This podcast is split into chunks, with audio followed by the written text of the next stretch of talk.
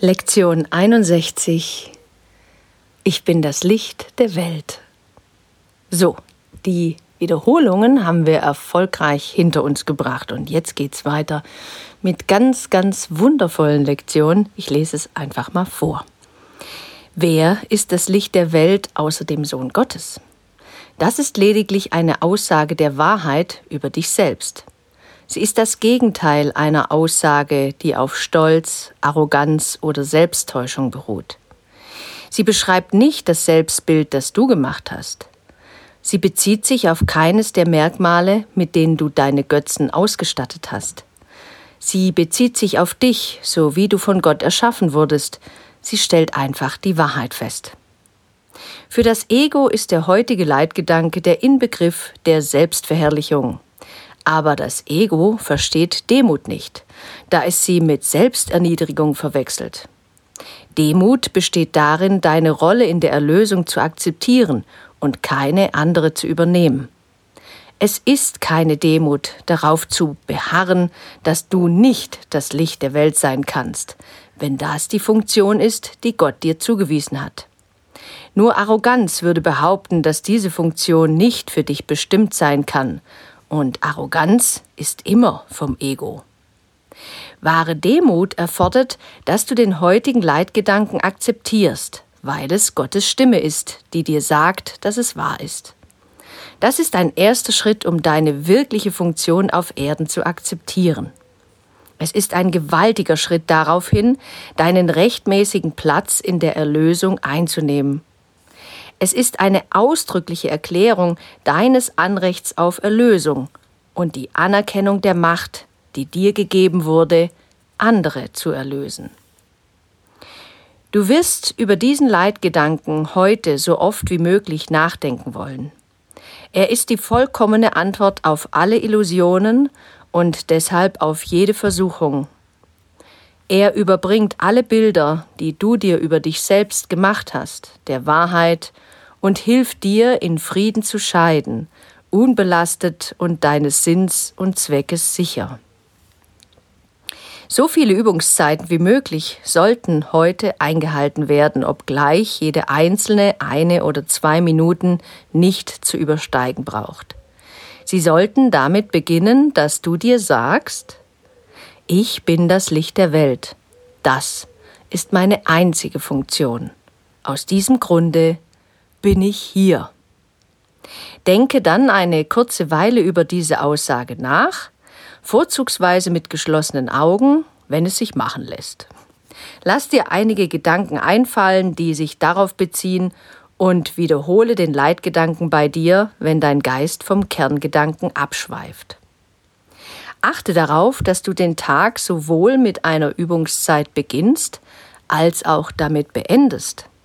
Auf diese Weise wirst du mit einer Anerkennung der Wahrheit über dich selbst erwachen, sie den ganzen Tag über verstärken und schlafen gehen, indem du dich deiner Funktion und deines einzigen Zweckes hier nochmals versicherst. Diese beiden Übungszeiten können von längerer Dauer sein als die übrigen, falls du sie als hilfreich empfindest und sie ausdehnen möchtest. Der heutige Gedanke geht weit über die unbedeutenden Ansichten hinaus, die das Ego darüber hat, was du bist und was dein Sinn und Zweck ist. Für dich als Bringer der Erlösung ist das offensichtlich notwendig. Das ist der erste einer Anzahl von gewaltigen Schritten, die wir in den nächsten Wochen unternehmen werden. Versuche heute, damit zu beginnen, ein festes Fundament für diese Fortschritte zu bauen. Du bist das Licht der Welt. Gott hat seinen Plan für die Erlösung seines Sohnes auf dich gebaut. So, holla die Waldfee, ganz schön viel drin wieder. Ich will auch hier wieder nicht ganz großartig äh, hier drauf eingehen, weil da steht sowieso schon so viel drin. Vielleicht nur so ein paar äh, Sachen, die mir ein äh, in den Sinn kommen, während ich das hier so vorgelesen habe. Es ist ja so, ähm, habe ich schon mal an einer anderen Stelle gesagt, dass ich das jetzt, glaube ich, zum dritten oder vierten Mal durchgehe. Und jedes Mal entdecke ich wieder etwas Neues. Jedes Mal erscheint es mir auch so, okay, ich kenne das, ja, ist mir bekannt, war, war, aber ich habe mich natürlich in diesen vier Jahren auch verändert. und andere Sachen waren mir damals überhaupt nicht bewusst. Einige Sachen habe ich mir hier angekritzelt und äh, Notizen vielleicht auch an den Rand gemacht. Und das ein oder andere äh, sehe ich dann heute vielleicht auch ein bisschen anders. So wird es dir natürlich auch ergehen.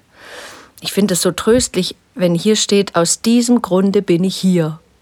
Das ist deine Funktion, dass du anerkennst, dass du das Licht der Welt bist. Also falls du dir jemals gefragt haben solltest, was ist der Sinn meines Lebens, was ist meine Mission, was ist meine Bestimmung, im übergeordneten Sinne, das. Das ist deine einzige Funktion.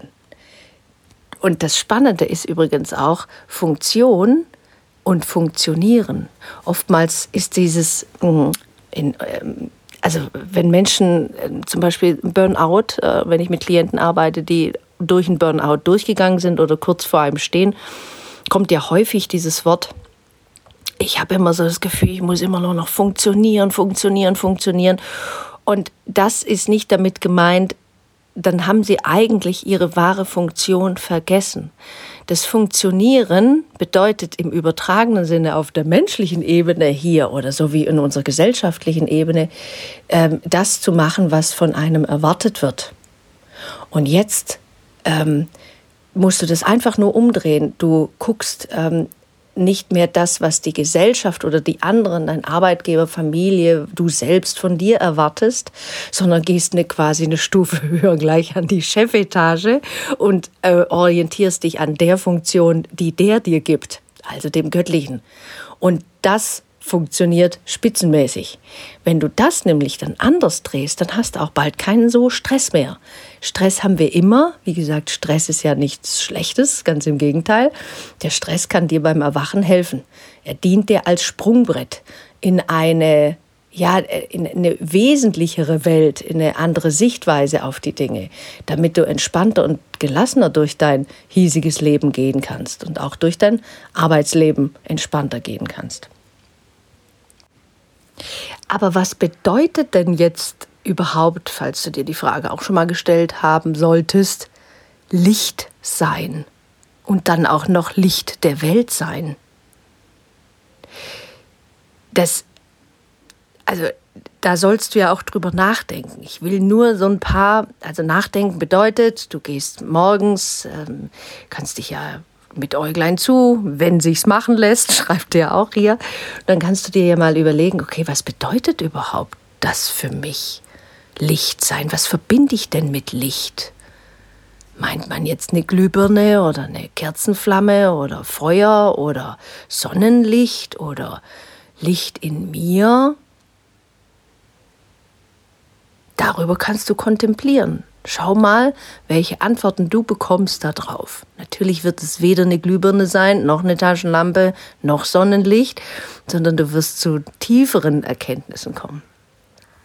In vielen Nahtoderfahrungsberichten wird davon gesprochen, dass äh, die Menschen das Licht gesehen haben. Menschen übrigens, die dieses Licht, und da sprachen fast alle äh, von einem göttlichen Licht und von einer sie umfassenden Liebe und Geborgenheit, die sie hier auf Erden noch niemals erlebt haben, noch niemals mit Worten nicht zu beschreiben.